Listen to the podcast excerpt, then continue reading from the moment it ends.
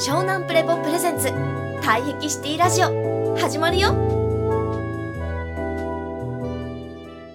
今日のテーマはですね、昨今健康志向が流行りということで、まあ、あの、スーパーフードとか、いろいろ健康っていうものに対して、みんな敏感になってきているご時世ですけど、なんかね、その、ある種その差別をしてるわけじゃないですか。襟好みをして、これは食べん私は健康志向だからみたいな。それってどうなんですかっていうのを聞いていきたいと思うんですけれども、こうきさん、はい。東大生の周さんに、はいえーじゃあ今日も、英知のトークライブ始めていきたいと思います。よよろしくお願いします。ろしくお願いします。よろしくお願いします。はい。では、オーガニックギリというテーマです。オーガニックギリ。パニック最高でしょ。えー、最近でも、一段と有、機野菜しか俺は食べない。実は、実は、実は、そんな答えを望んでいるのか、皆さんは。野菜も農薬とかも信じらんない。今回の始まり方いきなりね。え信じらんないね。でもね、これ聞いてる人に、中にもね、健康を気にしてる人ね、いるでしょう。いや絶対いると思う絶対いますよね。だって僕も一時期ハマってましたからね、あの、スーパーフードばっか食ってた時もーうん。あり。そう。まあ、そうですね。結局めんどくさくてやめましたけど。そうね。だから、結構一つ一番大事な、まあ、ものの見方というか、英知的な部分で理解しながら、身体端末、人の体っていうのをいろいろ私も自分のなりわいとして見てきたものとしては、一番こう、核として分かってほしいのは、実は人を、こう、人の体をね、害するものは、人の口に入れるものではなく、人の口から出るもの。う。うんん。はい。出るもの。はい、だから、人間は食べるものでやられてるのではなく、その口から出るもの、逆説ですね。逆説なのね。食べたものから出るものね。言葉だけじゃなくてね。あもののー見方とか、はい生き方だよね。はい。だから何を食べるかじゃなく、その食べたもので何をするかなんですよ。う。うんんその何をしてるかが実は人間の体を害している。うん不健康にしているというのが、まあもちろん食べ物も大事なんだけども、割合としては過半数を超えるんじゃないかっていう説があるんです。うん。だから、すごく健康のこと気にしてて、すごいいいものしか食べないで、もうそれこそ無農薬わかんないけど、すごく健康志向のものをたくさん食べてる人が、案外病気になったりする傾向もあって、逆に何も気にしなくても病気にならない人は何なんですかとですね。いう説もあるじゃないですか。はい周り見ててもそういうのあるでしょ？はい。タバコ吸わないのに肺がんになったりとか、はい。あるでしょ？だから、もちろんだから人間の体と病気っていうのは、そんな単純な食べ物がこうだからこうっていうのは、一概に言えないんだっていう一つのね、見方ね。食べ物を気にしちゃいけないってわけじゃないんだよ。でも気にしたからって、そこで全て解決しないよっていうことのが大事だよと。で、一番肝となる部分は、すごくあれも食べちゃいけない、これも食べちゃいけない、いやこれしか食べれないんだってことを思うことによって、あなたはそういう狭いものの見方をすることによって、今、楽しいですかと。あ楽しく生きれてますかっていう話なんですね。あ。はい。で、大体楽しくなさそうなんですよね。で、楽しくなさそうな状態を見てて、結局何が正しいかで食べてると思うんですよね。あはい。これが正しいはい。これが正義だからみんな食べなさい。はい。または自分はこれがいいと思ってるからこうしてますと言ってますよね。で、まあ、リアルなことを考えれば、今世の中いろんな化学調味料とかいろんな、ね、薬品が入ったものとかっていうのはコンビニ行きゃ腐るほどあるわけで、横文字並べたもの腐るほどあるわけであって、じゃあ、それをね、うちの子には食べさせたくないとか、うんうちは肉食はもうやめてるんですとかっていう人いっぱいいるけども、それを、じゃあね、あなたが、ね、あなたはいいかもしれないけど、じゃあ子供が大きくなって、女子高生、ね、中高生になった時に、友達がサイゼリア行こうぜって言った時に、私、そういうの食べれないからって言って、行かなかった時に、もっと大事なものを失ってる可能性はゼロじゃないんですかっていうお話になるのね。ああ、そうですね。あのね、経済学的な言葉で言うと信頼剤って言葉があってうん、これを食べたらこの病気になるとか、これを食べたら健康になるっていうのは、信頼剤って言ってて、要はね、信頼することでしか成立していないエビデンスなんですよ。うんつまり、イワシの頭も心身からってことがあって、イワシの頭を食べることで元気になったりね、健康にいいっていうのは、それを信じるか信じないかに限りますよと。まあ、プラシーボ効果っていうのがありますよね。だから、あの、プラシーボ効果って突き詰めていくと、究極何食べようが、これは体にいいと思ったら、何だって体にいいんじゃねえかっていう説なんですよ。おおなるほ 最ど。そうですね。んで、ね、これがすごいわかりやすい例で言うと、いや、なんかすごいね、あの、後進国行って、お腹ピーピー下しちゃうよとか、あんな水飲んだらダメだよとかって言うけど、じゃあ現地の人どうなんですか？って普通に食ったり舐めたり、食べたりしてるわけじゃないですか。はいでもそれは慣れてるからという考えだけど、でも、ここがポイントなんだよね。あの、その食べたものとか、その取り入れるものに対して、自分がどのように捉えてるかっていうのが実は大事だったりするんだ。だから、何が言いたいかというと、人間というのは、あのね、例えばね、鶏っていうのはね、あのね、小魚食べてないけど、ね、卵の殻作れるんだよ、カルシウム。ねが言うと、はい草しか食べてないのに、殻が作れるんだよ、カルシウムの。はいで、あれって原子変換って言って、原子が変わってるんだよ、構成が。ええ。だから、食べたもの、要はね、草だけしか食べてないのになんで、ね、カルシウムの殻が作れるかってよくわかってないわけ。鳥の卵ですらもね。はいは言ってる意味わかる？い。はいはい。だから、あのね、何が言いたいかっていうと、人間の体もそうもっとすごいんだよ。あのね、何を食べようが、自分自身のね、重いものの見方、その食べ物の見方一つで、消化の仕方や、つまり栄養の変え方、栄養、栄養分かな？栄養分の作られ方が変わり得るという考え方にもなるわけよ。うん。で、これが分かりやすい例を言うと、すごいね、健康にいいものやオーガニックフードのレストランを、すごい腹立たしい意地悪なやつと一緒に行って食ったら、胃もたれするかもしれないぞ。もちろんね、うんあの、それは体にいいから多少そんな効果がないっていうのもあるかもしれないけど、実際は僕らは、誰、何を食べるかよりも誰と食べるかがすごい影響してたりするわけ。すごい美味しい料理があっても、すごい嫌なシュートと一緒にご飯食べてる奥さんが、すごいカリカリして次の日胃もたれするなんてことはよくある話だよな。だから、何が言いたいかっていうと、かというと、やば、その食べ物の良し悪しによって人間の体が害されるっていうのは、極論なんじゃないかっていう考え方だな。うん。もちろんその影響はゼロとは言わない。はいでも、そんなに影響はないんじゃないか。つまりうん、そっちを気にしながら生きてる方の方が影響してるんじゃないかって話なんだよな。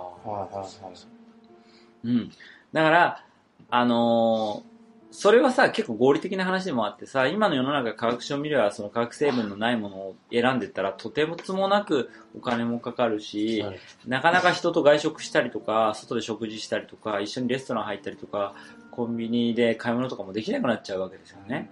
で、そうなった時に僕らが失うものっていうのは関係性として起こり得ると。うん、で、もちろん理想郷の楽園作って、そこでね、オーガニックなものしか食べないっていう生活ができればいいけど、そうはいかない。まあ無理ですね。ね今の世の中は。そう。で、だからリアリティがないわけですよ。そういうことを言ってる人たちに。うんで、僕らはそれが反対って言ってるわけじゃない。それに囲まれて暮らせるんだったらそれはいいと思うけど、あなたがその政治力や、そのね、権力や、その経済的な、ね、えーなんだろう、こう、世の中のスキームを作れるわけでも何でもない人がそういうのを無責任に言ってるわけ。うんだからそこは、ちょっと違うよね。おかしいんじゃないのって思うわけ。うんだからリアルに今後ね、次世代を育ててきたり、その子たちがね、この世の中で生きていく上で大事なのは、そういうことがあったって、それに負けない、跳ねのけるぐらいの、むしろそれをいい方向に変えられるぐらいの胃袋や体のね、その感性というのを育成したり、体育したりする方が大事なんじゃないですかって話なのね。うんうん、だから、なんか無菌、除菌と今言われてて、世の中こう、こう害のものを子供から遠ざけようっていう意識はすごい高いかもしれないけど、あーもう逆だからね、昔、お前らなんか知らないけど、あの、BTT っていうね、あってさ、頭の上にパンパンパンパン白い粉乗っけてた時代があるんだよ。シラミがあってさ、シラミを消すための薬があってな。でもあれは眼性は、眼性物質があると言われてるからやめたんだよ。だけど実際その中で癌になった人そんな多くないんだよ。で何が言いたいかっていうと、世の中っていうのはその一つの科学的な情報だけで人体っていうのは構成されない。つまり、その反応だけが、つまり科学実験や動物実験したエビデンスが全ての人類共通の結果になり得るってことはまずないってことなんだよあ。ーそれぐらい人体の構造とか反応とかっていうのは複雑だし、人それぞれなんだよな。うんうん。だけど、言えることは、やっぱりここに英知があって、自分が口に入れるものより口から出るもの、ものの見方や言葉や自分の生き方、そのものの方が、その人本人の体を弱くしたり、苦しめさせてるっていうのを、まず確認すべきだよねってところなんだよね。なるほど。そのうんじゃあ出すものの方が大事ではないかというそ説。要はもはい。う、7割ぐらい大事なんじゃないかってこと。食べるものはほんと3割かなって思うぐらいでいいかなって思ってるんだよね。その出すもののポイントは何ですかね？その何を出せばいいっていうか。そう、そこなんだよ。はい。そこが一番わかりやすく言うと、あのね、人がね、落ち込まないことだよね、大事なの、ね。落ち込まない。はい。そう。あの、あなたが、じゃああなたが行動することやあなたの表情で、はい周りが落ち込んでないですかっていうのを指標にしてほしいんですよ。はあ、なるほど。で、あなたが、あなたの表情やあなたの視線や、あなたの言動、あなたの行動によって周りが落ち込んでるんだったら、あなたはきっと病気になる確率は高いですよっていうのが俺の理論。逆にですね、その、はい周りを落ち込ませてたら、はい自分が病気に。なりやすいという傾向がある。で、いろんな病人を私は見てきたけど、その傾向がすごい強い。うーん。そう。だから周りを落ち込ませない人っていうのは自分も元気になるっていう共通点があるんで。なるほ健康オタクの人といると、なえますよね。なえるよね。だから全てできないからね。結構ないよね。あれもダメだ、これもダメだ、みたいなねど。。ギスギス感。なんなのみたいな。なんだろうってなりますよね。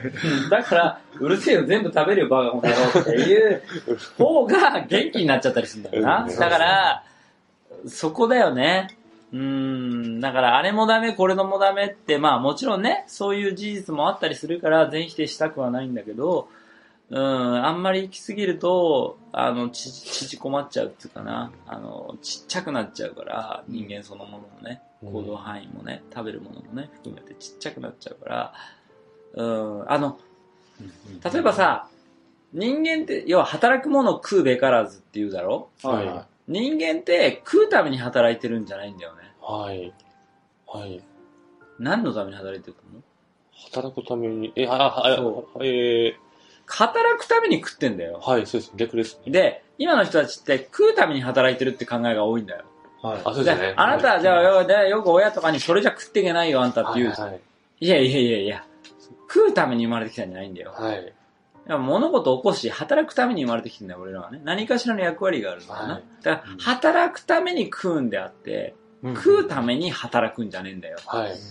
ここがそもそもまず伝えたい英知でもあるから。俺はずっと思ってて、あのね、働くために食ってる人は食うもので病気になったりなんかしねえんじゃねえかっていうのが一つあるわけ。食うために働いてるとか言ってるから、食い物に左右されんじゃないのっていう、まあもちろんね、それだけじゃない部分はあるけども、はいはい意外とそういう面あるよってことも知っといてほしいんだよね、世の中としてねう。ん今世の中そういう風潮になりすぎてるから、そうですね。うん。食べれるかどうかっていうので。そう。選んじゃういろんなこと選んでしまうしそうそうそうそうそうそうそうそうそう。だから俺たちは、あの、本当に働くために食ってるだけであって、食うために働いてるんじゃないっていうところが、もっと現実知った方がいいよねって話だよね。アフリカのね、難民じゃねえんだから、はいうん。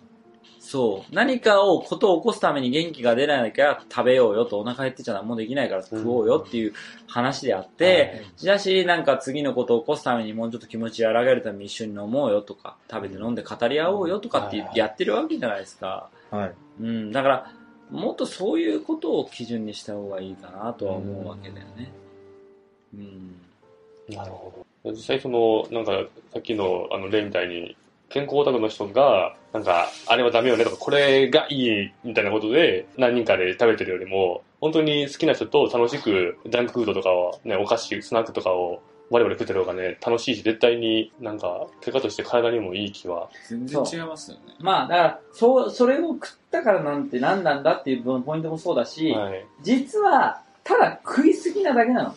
あー、なるほど。そもそも、はいじゃあ今の成人病、生活習慣病って言葉があるんだけど、はい。生活習慣っていうのは、食いすぎですよっていうのだけなのね。で、例えば癌でもそうだけど、要は、品物を山ほど食うと癌になるって書いてあるね。山いだれって言って、はい。品を山ほど食うと癌になる。癌のあーはいそういう字なんだよ。そうですね。だから、山ほど食いすぎなんだよ。うーん、がんの人ってねあだから、あの、昔、明治時代なんかではそんな癌なんてあんまりない。その前に死んじゃうんだよ、いろんなスパナ抜けでな。はい。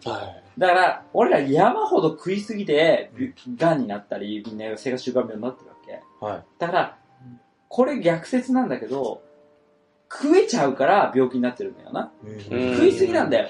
だから、別に、要は、これが化学調味料がこういうものが悪いから、こういうのが悪いからじゃなくて、そういうことじゃないんだよ。食いすぎてるんだよ、そもそもがね。食いすぎなそう。だから、すげえお腹減ってて食べるポテトチップスで生きてる限り病気にならなかったりするんだよ。あーチキンラーメンだってな、カップヌードルってなんだっていいんだよ。はい。だけど、すげえお腹いっぱいなのにさらに食べるジャンクフードは体に悪いんだよ。あーそうですねっていうのが俺のリアルな、現実的なはい。臨床家としてのものの見方だったりもするから、はいそこら辺を気をつければいいのかなとも思う部分もあるわけ。なるほどそう。だだから、食いすぎは間違いないですね。そう。だから。そう。俺らは食いすぎで病気になってるんであって、うん。何かを食ったから病気になってるっていうのは結構極論っていうか、うんほぼほぼあんまり、あの、根拠がないっていうのは多かったりするんだよな。なるほそんな根拠とかそんなデータなんか出しようがないんだ、そんな。うんはい。うん。現代人ってもほぼほぼ食いすぎっ食いすぎ。基本俺らは食いすぎ時代、時空で、し、まあ日本はまあ飽食の国ですから、世界中の国の料理が、まあ街歩けば、1000円でも払えばたくさん美味しいものたくさん食べれちゃったりもするから、まあお腹いっぱいにならないと満足できないっていう胃袋がみんな出来上がっちゃってるから、おそ腹いっぱい当たり前ですよね。そうそうそうそうそうそう。たくさん食べる子は大きくなるよみたいな、この育て方になんか一回の食事はお腹いっぱいになるのがゴールっていうなんか、そうそうそう。でも腹8分目っていうことは昔の人が言ってたのが、そうそう腹8分目で食えばいいいいというか、ななんだろう、一回の食事でなんかもう8切れんばかりの胃袋にしたくなるなんか欲望ありますもんね。うんそれそれがだから生活習慣病のも大元だったりするから、日本人が悩んでる病のほとんどはそういうところから来てて、そこから物の見方が酒口から出るもの、目から出るものっていうのが、実は自分を、体を害しているっていう、その老廃物がそれと結びついて病気になってるっていうのが俺の考え方だから、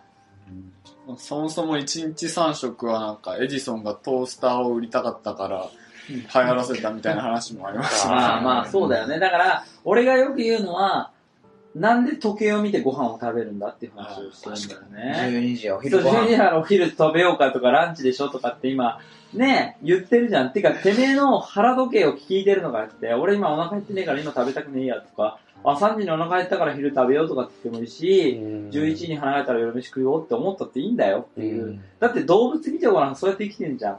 時計見て確認してそろそろ獲物取りに行くかなんて言ってないじゃん。だろ？そう。完全にするその学校とか会社とかで。そうだだから体がおかしくなるのは必然や。だからてめえが腹が食いてえと思ったら食いてえものが分かってくるんだよ。はいはい。ね、動物たちはみんな分かってるわけよ。今これ食いてえとか、これ食うべきだとかって分かる。人間だってそれが分かるはずなんだよ。今しょっぱいもん食いてえなとか、あ今肉だなとか、魚だなとかとか、野菜食いたいなとか、もうちょっと酸っぱいもん食いたいなとか、なんとなく感じることが大事なんだけど、僕らそれこそメディアの映像ですごく刺激されまくってるから、ラーメンの映像を見るだけで、なんかラーメン食いたくなっちゃうとか、そう CM の映像見てるだけで冷蔵庫を開ける回数が増えるみたいな感じでデータがあったりするも一緒で、ね、だから僕らが思ってる以上にそういうのに刺激を受けすぎちゃって、腹時計が鈍感になってるわけ。もう甘いもん見るともう食べたくなっちゃうんですよね。いや、だから、さっき前話したよな。だからな、えっ、と、食癖？食う、何を食いたがってるかとか、どんな食い方するかとか、うーん、どういう食の選び方をするかが、実はその人の関係性とか人生の生き様にもつながるって話を先ほどもしたんだけどね、はいはい別のね、話で。そう、そこにもつながってて、結局甘いものを見たらもう食べずにいられないっていうのは、もう甘い誘惑にもう乗らずにはいられないみたいな、そういうのにあるんじゃないかっていうところだし、やっぱ辛いもの好きなんですって、やっぱりなんか人生にやっぱり手応えがないと嫌だっていうのがあ共通してあるんだよな。うん辛いの大好きなんだけど、基本。なんかそういうのと一緒で、性格出るよねっていうか、生き様現れるよねっていうのが、うん、だし、もうほんとこういうのは絶対食べないとか、こういう店は絶対行かないとか、はい。マックとか吉野家とか絶対入るやつは信じられないとかって言ってるやつは、基本関係性においても、まあ、あいつは、あの、田舎者だからとか話しないとか、なんかそういうジャッジ癖があったりとか、そういうのは実はイコールで繋がってたりするから、そういう食の見方から人の見方って繋がるし、あと食べる勢い。勢い。食べる勢いがボソボソしてる人は基本、やっぱり生命力弱い。でバコって食べる人はそれだけなんかもう本当に乾いたように食べる人は乾いてるし、コウキさんとかめっちゃもう勢いよく食べますよ。がっつくからね。いや乾いてんだよね。飢えてんだよね。しっとりした方がいいね。しっとりします。まあそういうのを含めて、はい。そう、だからその人柄が現れちゃうから、うん食べ方、食の選び方、うんなるほどまあ、お酒もそうだしね。か逆にその、本当に、あの、食に関して何でも、あの、食べるよ。で、人はもう、あの、簡潔に関しても、いろんな、あの、幅広く人を受けられる、あの器のでかい人間にうん。なるんじゃないかなと思ってあれもやだ、これもやだ。まあ食わず嫌いしないっていうか、何でも口に入れて、もう消化してやるよと。俺の口と肉体変えてやると。いうスタンスだよね。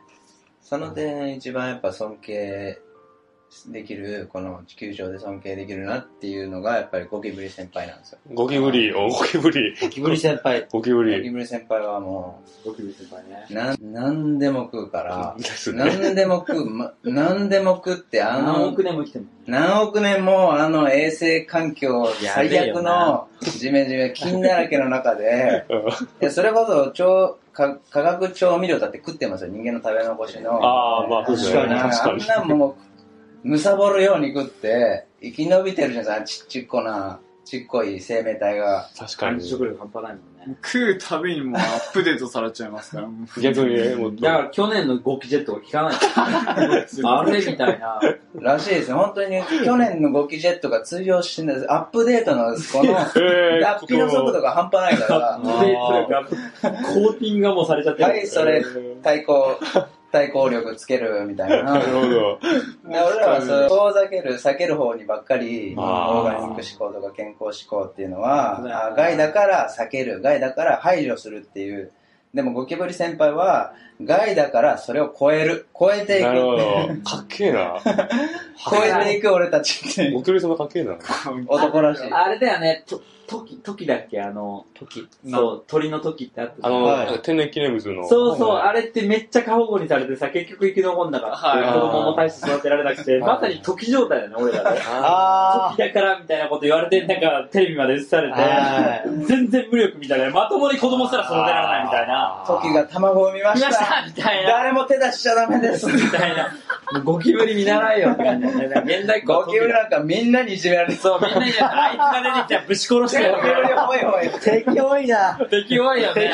あいつを見た日にはもう瞬殺だぐらいの気持ちで、それでも生き残ってるわけだそれでもな。全然生き残りますからね。一瞬で繁殖していくから。ゴキブリ目線で見たら怖いですよ。だって僕ら見つかったら殺されるから。でも腹減ってるからめっちゃそうだよね。食わなきゃいけないし。でも奴らいないうちにさーみたいなそうそう感じで。そう。そうそうそう。本当そうだよ。暗闇の中で、まさに攻めの逃げだよ。まさに攻めの逃げです攻めの逃げの達人だよね、ゴキ先輩は。達人、もうやばいですね。市販大ゴキ。戦。お師範代。マスターゴキ。マスターゴキ。マスターゴキマスターゴキでマ。スター G マッサージ。マスター G。私、うんいや、見習うべき。見習うべきとこですよね。今の僕ら現代っ子の健康食品につき、うん受け身の逃げです特に受け身の逃げだよね。時だよね。時、時が、ね、なんか天然記念物だからって保護されてるのと変わんないのと一緒で、ゴキブリのほベクトルではないよねっていう話であって。なるほど。まさに最近はなんか若いママだとか、あ、子供が生まれたら、そのオーガニックだけでみたいな、結構僕聞くんですけど、いや、それもまさに時状態というか、そこ時状態、じゃねえよ時状態。逆に弱くなるよっていう。滅びちゃう。そう、滅びちゃう方向に子供を持っていく可能性もゼロじゃないから、もちろん気にしてあげることは大事だけど、本当にそこなのみたいなところはあるよね。うん踏まえて感がないよね。踏まえて感もう、なんか、踏まえて感ないですね。そうそうそう。一方向というかなんかもう、そう、それこそが正義だみたいなこと言っちゃってるけど、本当にそうなのかよっていう部分を、特に今で逆に現実的じゃん。非現実的なことを、ま、あたかも現実かのように言い過ぎてる人たちが多すぎるから、そういう業界はさ。結果その非現実的だからこそ、その実際にはそれ理想通りできなくて、それでストレス溜まっちゃって逆効果みたいな。逆効果だし、それをね、が受け継いだ子供たちが、周りの子供たちと駄菓子を食べれなかったりそういうお菓子食べないからとかって言って関係性できなくて、いじめられたりしたらどうするんですかなっていう話なんであって、うんなんかだからどう捉えるかっていうのはすごい大事かなって。いうか、特に今こう昨今が極論とかそういうものが結構幅を利かせたりもするから、なんかやっぱバランスってだし包括力っていうのが俺はすごく思うし、うん、どっちもありだよねって言えるやっぱ弾力と器だよね。自然なものは自然でうまいし、もう化学調味料調味料でよくぞこの時空に生まれた楽しみだみたいな感じで。そうこなんそうこなくっちゃだよ。そうこなくっちゃねバンバン食ってやるよ、ビッグマックこの野郎みたいな。壊してみろ、俺の細胞ぐらいの気持ちで。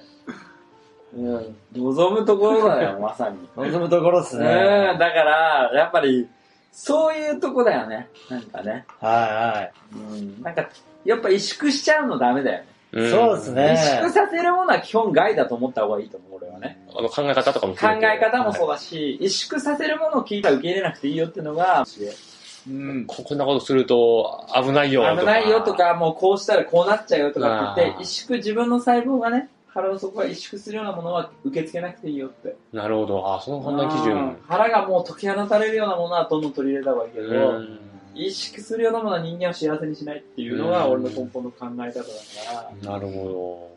萎縮するもの。そうじゃない？だって。そうですね、確かに。うん、なんか、結果本当に、なんだろう。それで、なんかよかった、結果良かったことってなんかないというか、萎縮するものを取り入れて、多分なんか、絶対に幸せにならないですよね。その萎縮したものを受け入れた場合って、なんだかんだ言ってなんか、一時的に、例えば健康に見えたりとか、なんか安全に見えたりするけど、結果その萎縮した方向で行った先って、絶対どっかずれてるというか、うんなんか、そんなイイメージありますね。自分の経験からも。うん。食に関しては、あれですね、もう、何でも萎縮せず、萎縮しないものを取り入れて、で、あの、出すものをちゃんと気をつける。そう、だから、もちろん、言葉とかものの考え方もそうなんだけど、排泄力、もちろん、便のこともね。小便、大便も含めてリアル、な排泄力が強ければ何だって出るから、うん必要なものは体吸収して、いらないもの、毒素は外で出す出すっていう力があるわけじゃないですか。はね。だから出す力があれば何だって出せるの、人間の体って。だから出す力が弱くなった時に体に溜まるわけだから、で、人間の体っていうのは法則があって、体の外側に出るうちは全然大丈夫なの。はい例えばね、吹き出物が出ましたとか、肌が荒れましたとか、何でもいいんだよ。それで出ていいんだよ。外に出てるうちは OK なうの。ん。うちに出ると、それが腫瘍になったり、ね、するわけ。だから体の奥にできるニキビを腫瘍って呼んでるだけであって、外側にできてるうちは全然 OK なの。もう全部出ちゃえばいいわけ。うん出しちゃえ出しちゃえだけ。うん。だから、そのね、女の人の生理だってそうだし、全部出せばいいわけ。うん出してるうちは全然 OK なの、人間は。で鼻水も、咳も、ね、涙も全部そうなんだよ。汗もそうだし。ね、出せばいいわけ。出してるうちは全然 OK なの。あ、出てるなーって思ってればいいかゆみですらそうだよ。出てるな、出てるなって言ってればいいわけだって。い。なんか逆に今ってこう出ないように、なんか、なんかニキビが出ないようにこういうものを食べるみたいな、そのなんかそういうマインドの人多くないですか？もう出しちゃえよ、この野郎だよね。出ちゃえよ、この野郎だよね。出てありがとうだよね。だから、だから、それを、要は、変なもの食べて、変なもの、いらないものは出て、必要なもので体吸収するっていうキュレーション、体が勝手にしてくれるから、賢いから。それにちゃんと身を委ねればいいだけであって、なるほそう、それを大変だ大変だって、ほらあんたこういうの出てるから早く変えなとか、こうしなああしなとかって言って萎縮させることが問題なんであっど。て、なるほど、萎縮。逆にその、あの、出すのが大事ってことなんですけど、逆にそのなんか今だと、その、いわゆるデトックス部みたいなのがあったりして、無理やりもっと出してもっと出して、それがいいみたいな流れもあるじゃないですか。うんそれも逆になんだろう、不自然というか、そんな気がするんですけど、うどうですかね？まあ、自分の自然の体の流れの中で出てくるものを出せばいいわけであって、あ無理ぐり出すことによって何かよりそれを加速させるっていう荒治療としては、まあ、なきにもしもあらずっていうところもあるから、あれ全否定はできないけど。そう、でもあえてそこに必死にこだわるっていうのも極論になると怖いっていうのもあるから、そこも、あの、しがみつかずに、ですね。あくまでも、あの、本来の機能として出せたらいいんじゃないかそう。だから、病気、病気にならない方法を教えといてやるね。はい。すごい簡単なんだよ。ほうはい。湘南プレボプレゼンツ退役シティラジオご視聴ありがとうございました続きは湘南プレボで検索してねバイビー